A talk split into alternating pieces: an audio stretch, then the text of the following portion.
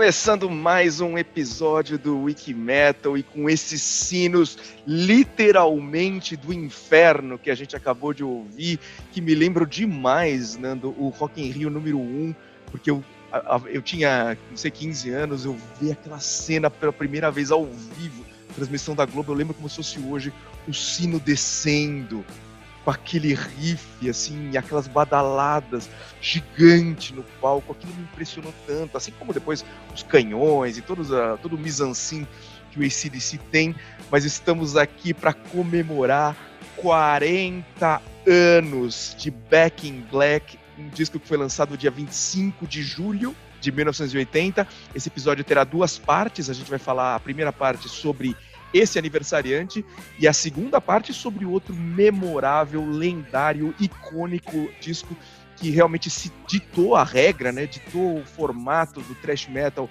dos anos 90, que também faz não 40 anos, faz 30 anos, dia 24 de julho, ou seja, dois grandes aniversariantes nesta semana, o Back in Black, dia 25 de julho, o Cowboys from Hell do Pantera, dia 24 de julho de 1990. Eu, Daniel Dichter, juntamente com Nando Machado, para falar disso aqui ao som de Hell's Bells. Isso mesmo, estamos falando de dois discos que marcaram muito a nossa vida. O, o Back in Black, a gente, eu pelo menos não tive a oportunidade de, de ouvir quando ele foi lançado, né? Eu tinha, era uma criança na época, mas ele mudou a nossa vida e, e é um dos discos mais influentes, mais bem sucedidos comercialmente até hoje, um dos discos mais vendidos da história da música, né? Não só do rock, não só do, do rock pesado, mas poucos discos na história da música venderam tanto quanto o Back in Black, talvez o Thriller do Michael Jackson, algum disco dos Beatles aí, mas o Back in Black ficou durante carregou durante muitos e muitos anos essa essa, esse troféu aí de disco mais vendido.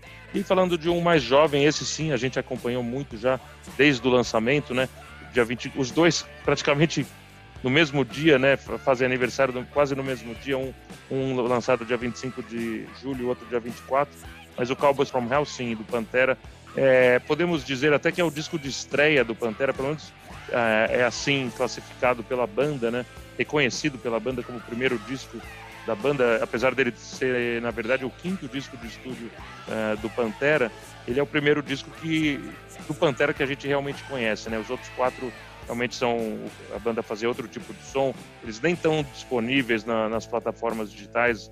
O, o, o, Cowboys from Hell aparece como o primeiro disco da banda e meu, discos sensacionais, cada um no seu estilo e discos únicos e, e, e provaram, né, ser super importantes, resistindo aí o, o teste do tempo, né? Sem dúvida, Nando. E vamos começar a descrever um pouquinho mais. Primeiro, o Back in Black do ACDC, como você disse, né, 50 milhões de cópias vendidas, um dos mais vendidos da história da música, é, e um disco marcante, né, porque é o primeiro disco com Brian Johnson, ou seja, Angus Young, Malcolm Young, Cliff Williams e Phil Rudd tinham um problemaço, né, que eles tinham atingido o sucesso maior da banda até então, 1979, com Highway to Hell, quando o vocalista Bon Scott falece, né, e eles ficam com a dúvida: continuamos com a banda, não continuamos? E aí eles trazem um vocalista, uma banda chamada Jordi, né? O Brian Johnson, para integrar o time e, e, realmente gravar um disco que é, é, de volta de preto, né? De volta de luto, a capa, né? Ela remete a, a luto também, um pouco por conta da morte do, do, do, do Bon Scott, é uma capa inteira preta. E, e, que sucesso aí, não é que eles continuaram com a banda, eles simplesmente fizeram o maior sucesso, da, um dos maiores sucessos da música. É, o ACDC, eles, eles estavam num, num, ritmo super frenético, desde o, eh, investindo muito no mercado americano, né, tentando conquistar o mercado americano durante muitos e muitos anos, até que para o Highway to Hell eles contratam um, um, um, produtor muito importante, que na verdade era, na época era um produtor não novato, mas ele não tinha tido muito sucesso comercial com muitos artistas, né? Ele tinha produzido alguns discos do Boom, Boomtown Rats, que é a banda lá do, do Bob Geldof, né? Uma banda irlandesa e acho que foi a banda mais importante que ele produziu até ser contratado para produzir o, o, Highway to Hell. Eles, o ACDC até então só, só produzia seus discos com a dupla Vanda Young, né? Que o George Young era o irmão do, do Malcolm e do Angus, era um produtor. Já tinha tido uma banda, né? Anteriormente ao ACDC, fez até um certo sucesso lá na Austrália, mas virou o produtor da banda e ele sempre produziu os discos, mas, mas nunca tinha achado ainda aquela fórmula é, mágica é, para atingir o sucesso comercial. Foi então que eles contrataram o, o, o Lang, esse produtor sul-africano. Ele nasceu num, num, num, território que hoje faz parte da Zâmbia, mas ele é considerado sul-africano, a nacionalidade dele, e ele, ele produziu Highway to Hell, que realmente esse sim fez bastante sucesso nos Estados Unidos. É um disco maravilhoso também, é um dos melhores discos da carreira toda do ACDC. E ele sim tava, fez o ACDC fazer bastante sucesso e, e essa triste, esse triste fato aí do destino, uh, que foi a morte do Bon Scott, jogou um balde de água quase congelada em cima da banda, né? Tava finalmente conseguindo fazer sucesso nos Estados Unidos e explodindo, né? Assim, fazendo muitos shows, shows lotados, vendendo muitos ingressos, vendendo muitos discos. E aí morre o vocalista da banda, né? Uma uma morte super trágica, uma morte inesperada, uma, uma tristeza além de tudo, porque o Bon Scott era um, era um grande talento, um grande vocalista e, e faz até hoje faz muita falta. E, imagina para a banda que está começando a fazer sucesso depois de, de seis álbuns de estúdio, perde o seu vocalista de uma maneira terrível, né? O cara sai para beber e, e, e aí estava inconsciente, os amigos deixaram ele dormindo no, no na parte de trás de um carro estacionado na, na frente da casa deles. E o cara, no dia seguinte, vai lá e, e vê que o Bon Scott já estava sem vida, né? Já chegou no hospital é, sem vida. É muito triste, mas eles conseguiram. Isso sim foi a volta por cima, né? Inclusive, dizem que foi o Mutt Lang que, que recomendou o Brian Johnson, né? Do, do Jordi, né? É, acho que sim. É, a história diz que foi o Mutt Lang mesmo. Ele teve um, um dedo muito grande nesse disco. Diz que ele pedia para o Brian Johnson regravar cada trecho assim várias vezes assim. Falava ó não você segurou demais a nota. Não, você falou muito a vogal muito aberta a vogal muito fechada. Você não, não soou a consoante direito. Ele fez assim quase que palavra por palavra ele gravar direito. A, a, e o vocal realmente desse disco ele é impressionante né? Ele é muito muito muito aparente né? Muito na cara assim. Você ouve muito é, o vocal do Brian Johnson e, e, e acho que uma, uma, uma, decisão estratégica da banda de não querer esconder assim de que trocou o vocalista e se colocar isso na cara, falou mudou, mudou o estilo um pouco e esse é o nosso novo estilo e daqui para frente vai ser sucesso e foi mesmo, né? E a gente ouviu ali no começo do episódio a abertura do Hells Bells e a gente está ouvindo agora Shoot to Thrill, né? A segunda música do disco, né? O disco abre com Hells Bells, depois vem, vem Shoot to Thrill, música famosíssima também, fez parte do da trilha sonora do Homem de Ferro tal. E ele tem um, tem um trecho muito interessante que é a parte entre os dois solos, que ela fica mais, uh, mais lenta, ela vai crescendo. E numa entrevista o Malcolm diz que essa parte foi inspirada, olha que coincidência, né? No, nas composições do Ennio Morricone, que recentemente nos deixou, que é The Good, The Bad and The Ugly e tal, que também tem, ele, ele imaginava aquele tiroteio no, no, final do filme, que tem um Clint e tal, e esse crescendo, assim, tem trechos da composição do, da, da, trilha sonora desse filme do, do Ennio Morricone que, que, que, tem essa levada, e é muito parecido com o que a gente ouve, ouve aqui no Shoot the Thrill.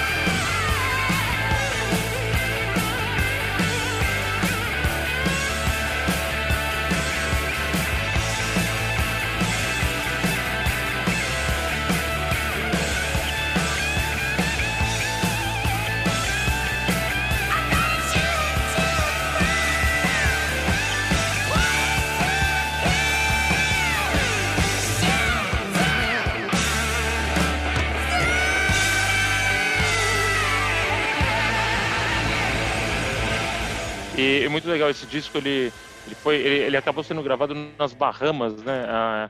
O disco, eles escolhiam é, estúdios em paraísos fiscais, até, até para fugir um pouco da, da taxação, né, que era muito muito alta na Inglaterra, né, em países assim, Estados Unidos, Inglaterra, eles tinham que pagar muito imposto. Acabaram indo gravar nas Bahamas e quando eles chegaram lá falaram que tinha tido um, um furacão alguns dias antes, o estúdio estava destruído.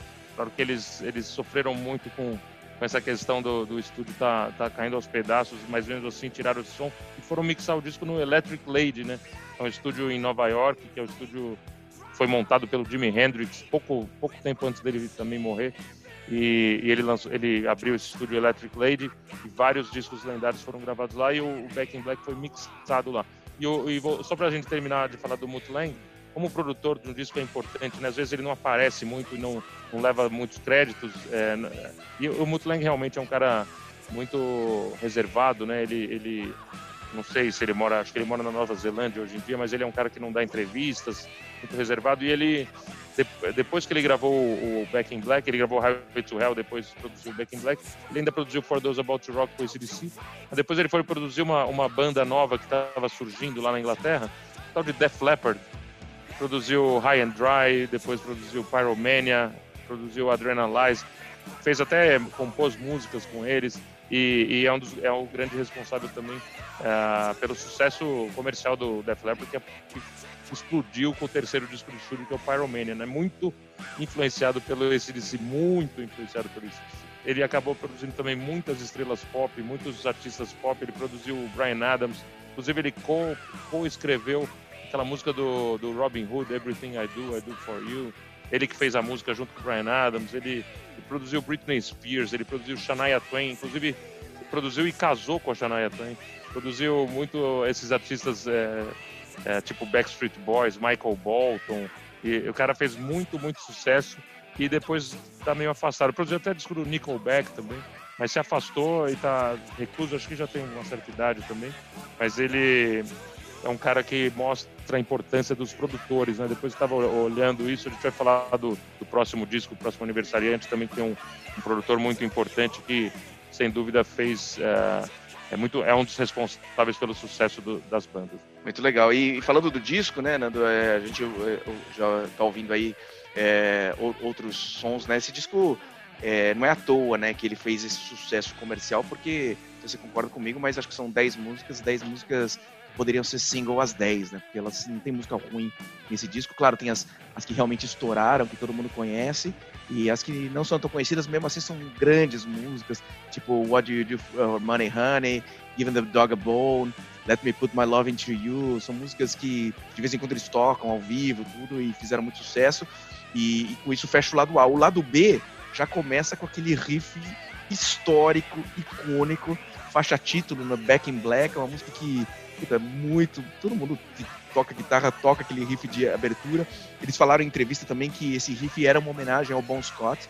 Eles queriam que fosse um riff para ele, um, riff de celebração um riff alegre, não um, riff mórbido nem nada, porque o Bon Scott era assim, era um cara alegre, era um cara festivo tal. Então, esse é, Back in Black, a, a, música que quando a gente tinha né, os vinis, o LP, é a música que abre o lado 2, Back in Black, com esse riff maravilhoso a gente vai ver um pouquinho aqui.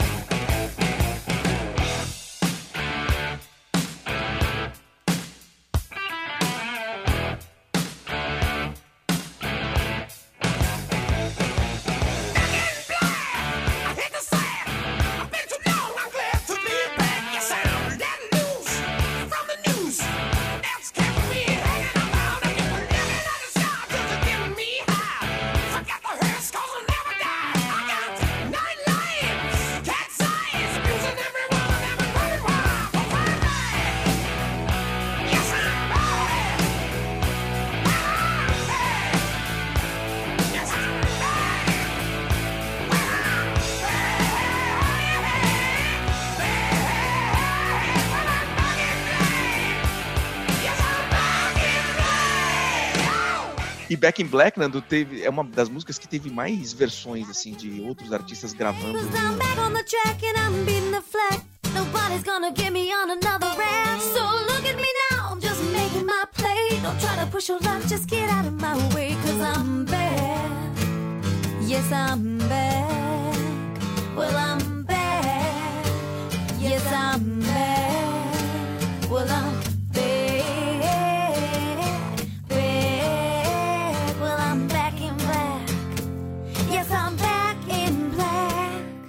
música muito tocada. Tem até versão da Shakira. Eu tô cantando Back in Nossa, Black. essa, essa eu nunca ouvi. Confesso que nunca ouvi. Eu fiquei é, curioso para entender, porque a Shakira, apesar de tudo, eu acho que ela, ela tem cara de ser fã de rock, né? Total, total. Tem uma pegada, e, principalmente quando ela ainda, ainda cantava em espanhol, quando ainda. Eu lembro dela em 99, assim, vendo os vídeos dela na, na MTV na época. Eu falava assim: essa menina devia cantar rock and roll, viu? Porque ela tinha uma pegada bem rock and roll, era bem legal.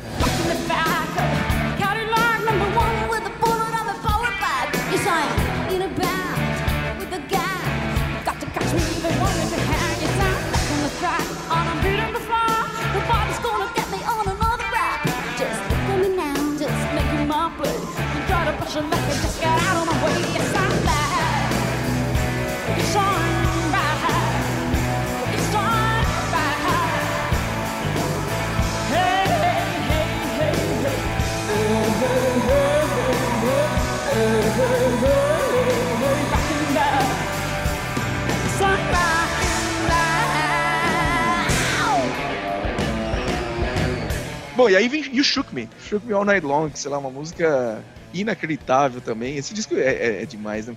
Essa música, Nando, é o, é o, primeiro single do Brian Johnson. É o primeiro single que o. Que o é a primeira vez que, que o ACDC apresenta o Brian Johnson e o Shook Me All Night Long. É, é, o primeiro single lançado na voz do Brian Johnson. Ah, e que single, né? Porque realmente a hora que você ouve essa música, desde o riff, e é sensacional, a letra, tudo é muito legal. É uma das músicas que eu mais gosto desse disco, sem dúvida.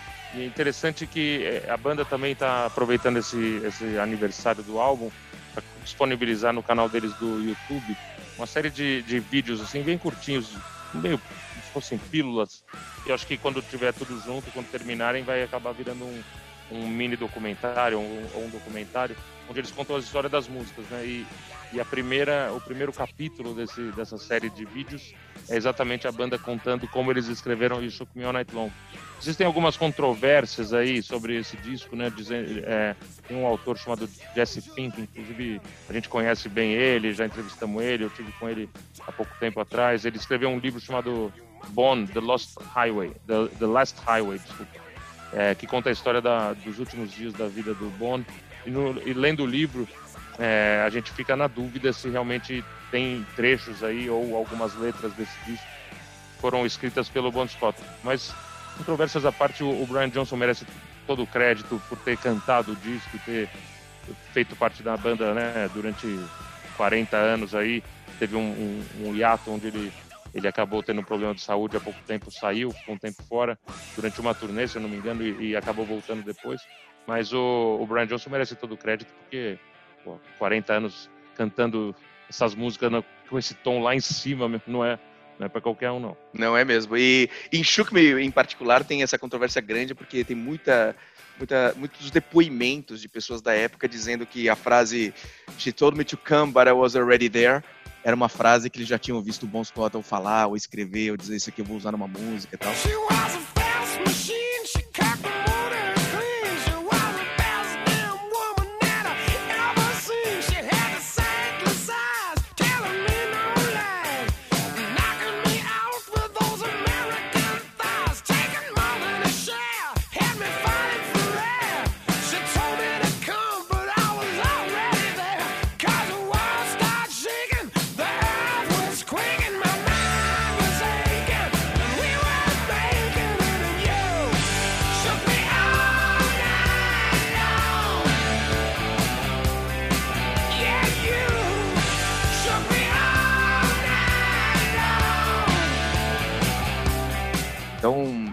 Talvez não seja do tipo, ah, ele escreveu todas as letras ou várias músicas e tal, mas trechos é bem provável que tinha alguns trechos que eles acabaram usando. Tem, como você disse, controvérsias aí nesse disco também por conta desse, dessa questão do, do, uso ou não do Bon Scott. Os irmãos Young afirmam que eles não usaram nada. A gente também não, não, não, não tem que entrar nessa, nessa questão, acho que é uma questão muito pessoal deles. É envolve, pelo que eu li no livro, eles pagam créditos como se, como se tivesse sido escrito pelo, pelo Bon Scott para a família do Bon Scott. Ele, o autor descobriu isso através de muitas investigações. Ele entrevistou muitas namoradas do, do Bon Scott e, e elas, algumas delas é, comentaram que ele falava é, tipo the slightest eyes é, para uma, usava algumas expressões que realmente estão na letra da música. Eu acho que essa aí é a, é a mais, é a mais é, provável ou possível que tenha sido escrita pelo Bon Scott, mas assim, eles que se entendam, né, meu? A gente tá Exato. aqui como fã, a gente adora o disco. O Bon Scott, tenho certeza, também a família dele foi aí, recebeu todos os. O, o que tinha que ter recebido pelos. Pô, também não é, não, é, não é pouco, né, meu? Só de High Voltage, Dirty Deeds, Let There Be Rock, Power Rage, Highway to Hell. Só disso aí, os caras acho que já já estão tão bem, né? E aí por algumas gerações, né? Então, tá Sem tudo certo. É, e aí o, o, disco fecha depois com Have a Drink on Me, Shake a Leg e Rock and Roll and Noise Pollution. Todas as músicas muito boas, muito legais, músicas tocadas ao vivo. Descasso, né? Descasso do começo ao fim. Muito, muito legal o Back in Black e tá vivo até hoje, né? Você ouve, é impressionante. O disco foi gravado 40 anos atrás, se coloca no som e ele bate. Tal qual esse disco bate no peito, esse riff de guitarra também bate.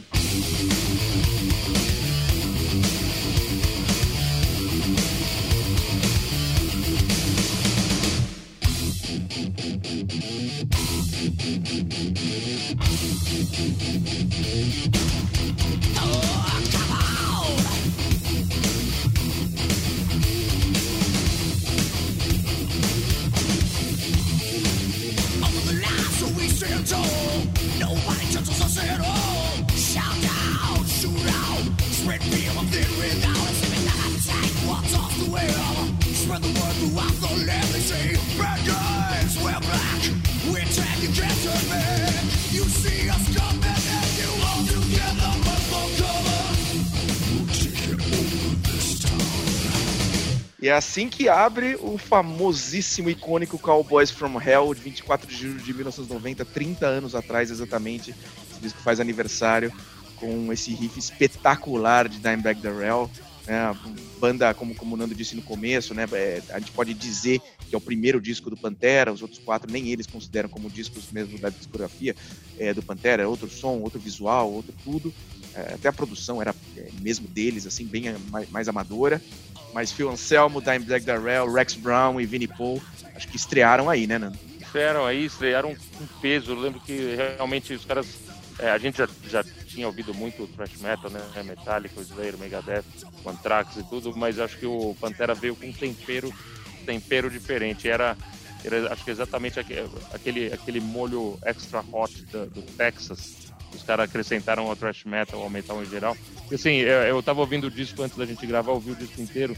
E impressionante, assim, a, a guitarra, né, do, do Dimebag. É, dá pra, dá pra perceber que ele era muito fanático pelo Ed Van Halen, né?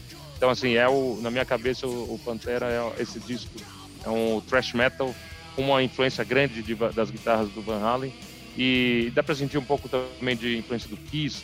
Tem uma coisa um pouco de Judas Priest, mas um fato muito curioso sobre esse disco é que a banda foi recusada 28 vezes a uh, mandar material para gravadoras uh, das majors, né, Warner, selos grandes, né, Warner, EMI, Universal, na época acho que Polygram, Sony, todas as CBS, esses selos gigantes aí do, do, do mundo da música, e foram recusados apenas 28 vezes. Imagina, tem 28 executivos de gravadora que disseram não pro Pantera nessa época, como é que será que esses caras dormem à noite? é mais ou menos que nem a gente vê né, aquele é, personagem até fictício, mas que representa vários, vários empresários da música no filme do Queen, né? Também, que o cara criticando Bohemian Rhapsody e tal. Como será que o cara dorme hoje também? Deve ser desse jeito, que esses 28 executivos da música devem dormir. É, o, inclusive nessa fase, né, Nando, de, de que eles estavam tentando é, as gravadoras, eles tinham gravado uma demo é, uma, demo, uma demo com 11 músicas, eles mesmos produziram. Dessas 11 músicas, 10 foram pro disco. Somente uma que chamava The Will to Survive acabou não entrando. Ela, ela depois ela foi colocada, inclusive, numa dessas edições deluxe, é, como, um, como um bônus track. Mas é, é, você vê como já, a demo já era forte, né? Porque da, da, esse disco icônico das, das 11 músicas da demo, 10 entraram.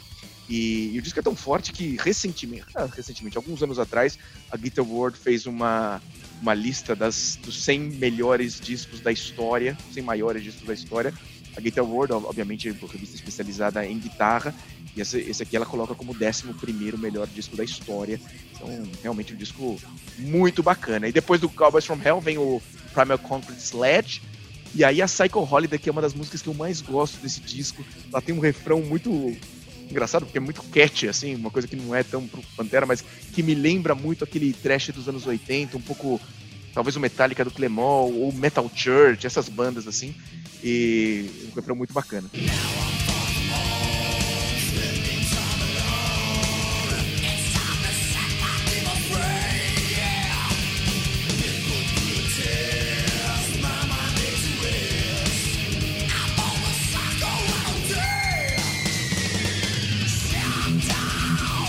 É interessante você ter citado o Metal Church, porque o, o produtor que eles chamaram para tirar o som desse disco é um cara chamado Terry Date, um cara que eles, eles tinham gostado muito do trabalho que ele tinha feito no, no disco Years of Decay do Overkill.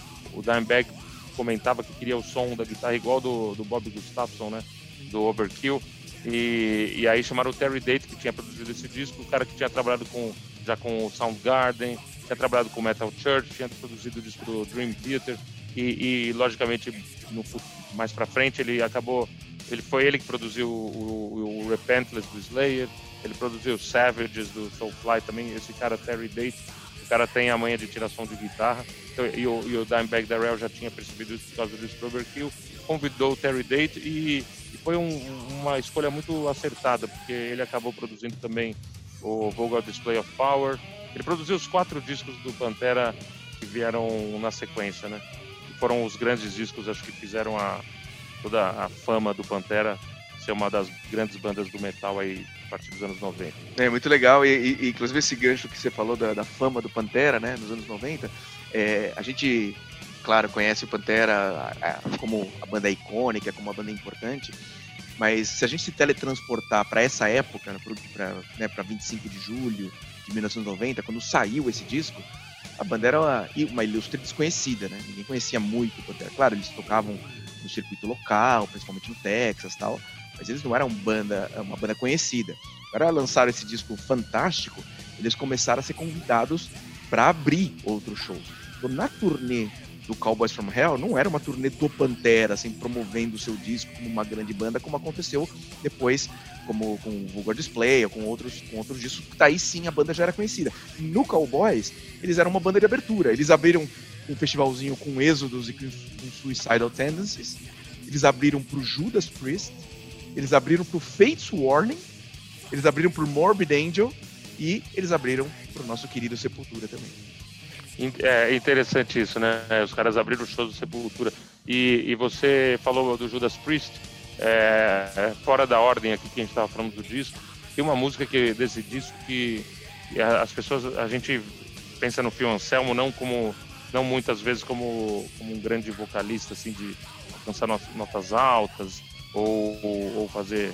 É, a gente não compara ele com muitos grandes vocalistas assim do metal, é, mas ele, numa música, na sétima música desse disco, na Shattered, é, põe um trechinho aí, meu, é, ele tá totalmente Rob Halford nessa música, dá pra ver muito a influência do Judas Priest que o Pantera tinha.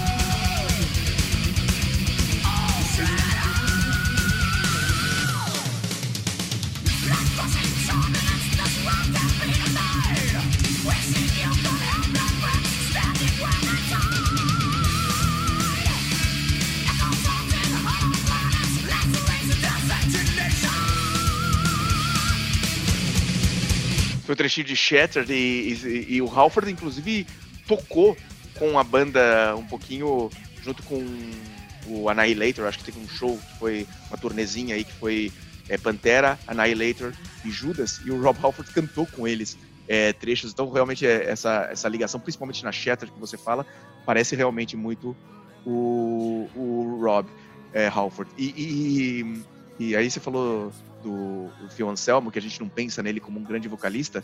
Acho que um dos singles desse disco, uma música icônica, Cemetery Gates, é, mostra né, a versatilidade dele também. Ele fazendo um outro tipo de voz, não muito comum na discografia do Pantera, mas um vocal melodioso muito bonito, né? Muito legal também.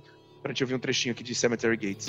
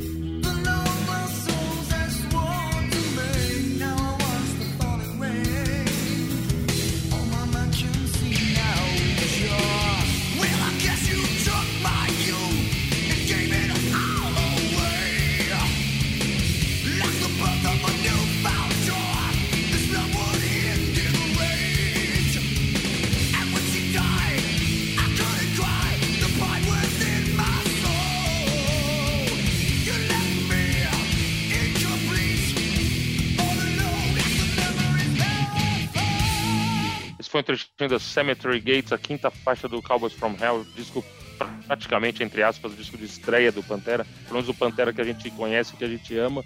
E essa música realmente é, é um, é, um é, tá, é, fora da curva, né? É uma música que ela não é uma power ballad, uma balada ao, ao pé da letra, né? Uma daquelas baladas para tocar no rádio, exatamente.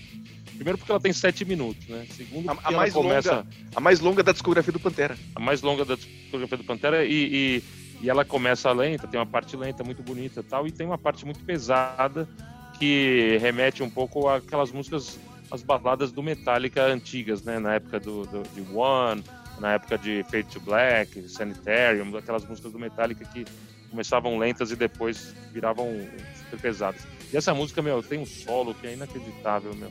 É, é perfeito, assim, é, é, um dos grandes clássicos do metal, na minha opinião. Cemetery Gates, que musicaço.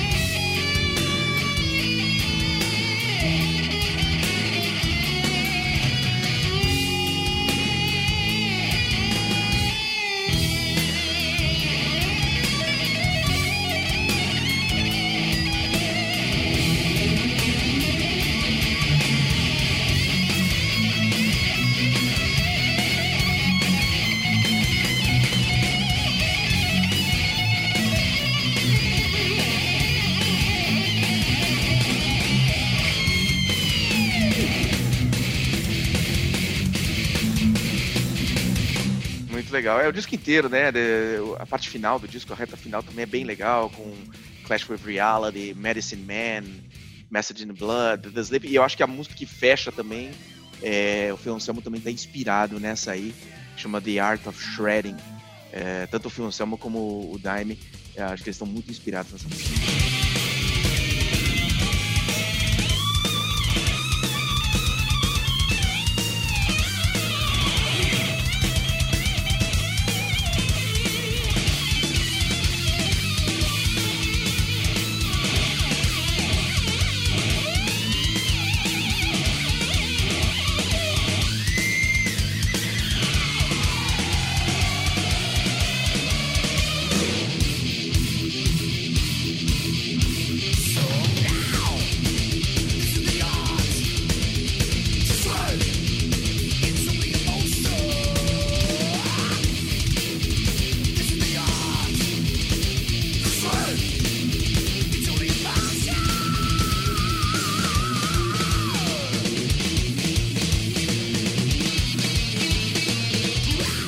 A gente, é, eu confesso que eu vi esse disco dá uma certa tristeza, porque a gente que acompanhou essa banda desde o, da, da sua aparição até o seu fim, né? É, sabe que hoje é impossível que essa banda volte, principalmente porque já não estão mais aí os, os dois irmãos, né? O, o Dimebag, Darrell e o Vinnie Paul. A gente inclusive teve com o Vinnie Paul, passei um dia com ele aqui em São Paulo. A gente, ele veio aqui com o Hell Yeah quando eles tocaram no Maximus e a gente fez entrevista com ele, cuidou da, de toda a agenda promocional do Real. E aí ele foi muito simpático, ele acabei indo jantar com ele depois. Ele me convidou para jantar com a banda toda, foi eu tive esse prazer de, de ter esse jantar com o Vini Paul. Ele foi muito simpático, muito legal, contou as histórias do Pantera. O, é, realmente é uma pena ele ter, eles terem partido tão cedo, né? O Dimebag de uma maneira doente, né? Uma maneira que não tem o que dizer. O cara foi assassinado no palco, né? Por um, por um maluco. Tirou a vida do cara no meio do show da banda dele. É, já depois do Pantera, né? Não era o Pantera, mas e o Vinnie Paul acho que nunca conseguiu superar a perda do irmão realmente, né? Tanto é que, que nunca teve nenhuma possibilidade de uma volta do Pantera, até porque ele era muito magoado com o Phil Anselmo, né? É, existem boatos aí que que o Pantera poderia voltar para uma turnê, com o Zac Wild na guitarra e com, com outro baterista. Eu não sei se, se é uma boa ideia, talvez seria interessante ver essa banda, seria muito legal ver é, uma banda dessas fazendo shows né, com o repertório do Pantera, talvez com outro nome, né? Talvez um Pantera from Hell ou Cowboys from Hell, como eles até já sugeriram. Acho que seria mais justo, né? Porque a gente sabe que o, os dois irmãos Abbott não não não estariam dispostos a, a, voltar com a banda, mas seria muito legal realmente ver o Rex Brown, o Phil Anselmo tocando as músicas do Pantera, com ainda mais com o Zac Wild na guitarra, a gente sabe que tinha uma relação de amizade com, com eles durante muitos anos. Né? Sem dúvida, muito legal. E, e para terminar, né, nosso episódio, é, acho que podemos falar um pouquinho também do final. A gente falou um pouquinho dessa, dessa turnê do Cowboys from Hell. Aconteceu um evento que acho que foi o o evento que catapultou a banda para outro patamar, como, como é o termo que se diz hoje, né? É, na época, né, tinha o Monsters of Rock, era um, era um, um circo itinerante, né, que viajava por vários países com mais ou menos o mesmo line-up, não exatamente igual, ele mudava de país para país. E nessa época, um, dois meses depois do lançamento do Cowboys from Hell, a, a, a perna europeia do Monsters of Rock estava rolando. E a gente está falando de alguns meses antes do final do muro, da queda do muro de Berlim. Então, nessa época, começou a ter uma abertura muito maior para bandas é, ocidentais tocarem em países que pertenciam à cortina de ferro. Claro que nos anos 80 já teve também, Iron Maiden tocou lá, o Bon Jovi tocou lá, é, os Scorpions tocou lá, mas não era tão comum assim. E, e, e, o Monsters ele, ele, ele passeou aí pela Polônia, pela Hungria, por alguns países da cortina e dois, as duas principais bandas que tocaram em, praticamente em todos os shows dessa perna era terminava com ACDC e Metallica. Não era um show muito bom, não. Só ACDC e Metallica. E aí tinha outras bandas, o Queensryche, que participou de várias dessas, desses shows nesses países, o Motley Crue também é, participava tal. E na, no dia que eles tocaram na União Soviética, não era a Rússia ainda, né? Tava prestes a cair, faltava dois, três meses para cair o muro e a União Soviética se dissolver. Eles tocaram em Moscou, dia 28 de setembro de 91. ACDC, Metallica e Pantera. Meio milhão de pessoas. Diz que tinha ali, né? É, é, não sei se é verdade esse número, mas é, também na, na, União Soviética também os números né, não são tão fáceis da gente confiar. Até hoje, né? Até hoje. mas de qualquer jeito, um momento grandioso pro Pantera, né? Que veio dali de 6, 7, 8 anos tentando coisas, não conseguindo, grava o Cowboys from Hell, dois meses depois está tocando junto com esse DC, com Metallica, numa, num, em Moscou. Né? Ali acho que foi o momento que a, a, banda virou. A banda virou a grande banda que a gente conheceu depois. É, eu, eu acho que o Pantera foi a grande banda de metal que apareceu nos anos 90, a maior banda do, da década e, e, isso aí é muito difícil alguém tirar deles. Engraçado você ter falado do Iron Maiden, é, que você citou do Iron, o Iron Maiden ter sido realmente uma das bandas, primeiras bandas a, a tocar no, no, nos países é, comunistas aí da, da Europa Oriental. Mas o, só uma curiosidade, o Terry Date, que foi o cara que produziu esses quatro discos clássicos do Pantera, né? O Far Beyond Driven, o Cowboys from Hell, o Vogel Display of Power e o The Great Southern Trendkill. Todos eles foram produzidos pelo Terry Date, mas o Terry Date também trabalhou com Iron Maiden no comecinho da carreira. Ele produziu uma música chamada Woman in Uniform e ele foi assistente de produção do Martin Birch no Killers, ou seja, tudo está interligado, né? Você não tem nada por acaso. Você vê que o Mutt Lang, que a gente falou do Back in Black, depois foi trabalhar com o Def Leppard e, e responsável pelo High and Dry e pelo Pyromania, né, que foram os que estouraram o Def Leppard. O Terry Date, o cara que trabalhou com Overkill, Metal Church, Soundgarden, acabou indo trabalhar com o Pantera, produziu os grandes do Pantera, também depois acabou produzindo o Slayer. Então, é, é, importante dar esse crédito aos produtores, acho que são, fazem parte da banda também em alguns casos, né? muitas vezes é o, é o, é o sexto integrante, é o quinto integrante da banda, né? É, naquele momento que eles estão em estúdio. E, e, sem dúvida, sem esses grandes produtores, talvez a gente não tivesse. Com certeza os discos não seriam exatamente o que eles foram, né? Sem dúvida. Nando, é isso pro nosso episódio. 40 anos de Back in Black, 30 anos de Cowboys from Hell, 24 de julho e 25 de julho. Isso mesmo, que discos, meu, que discos. E vamos ficar aqui ouvindo, porque esses discos não cansam, não enjoam nunca. É isso aí. Nos vemos daqui a duas semanas? Exatamente. Daqui a duas semanas estaremos com mais um episódio do nosso querido podcast Wiki.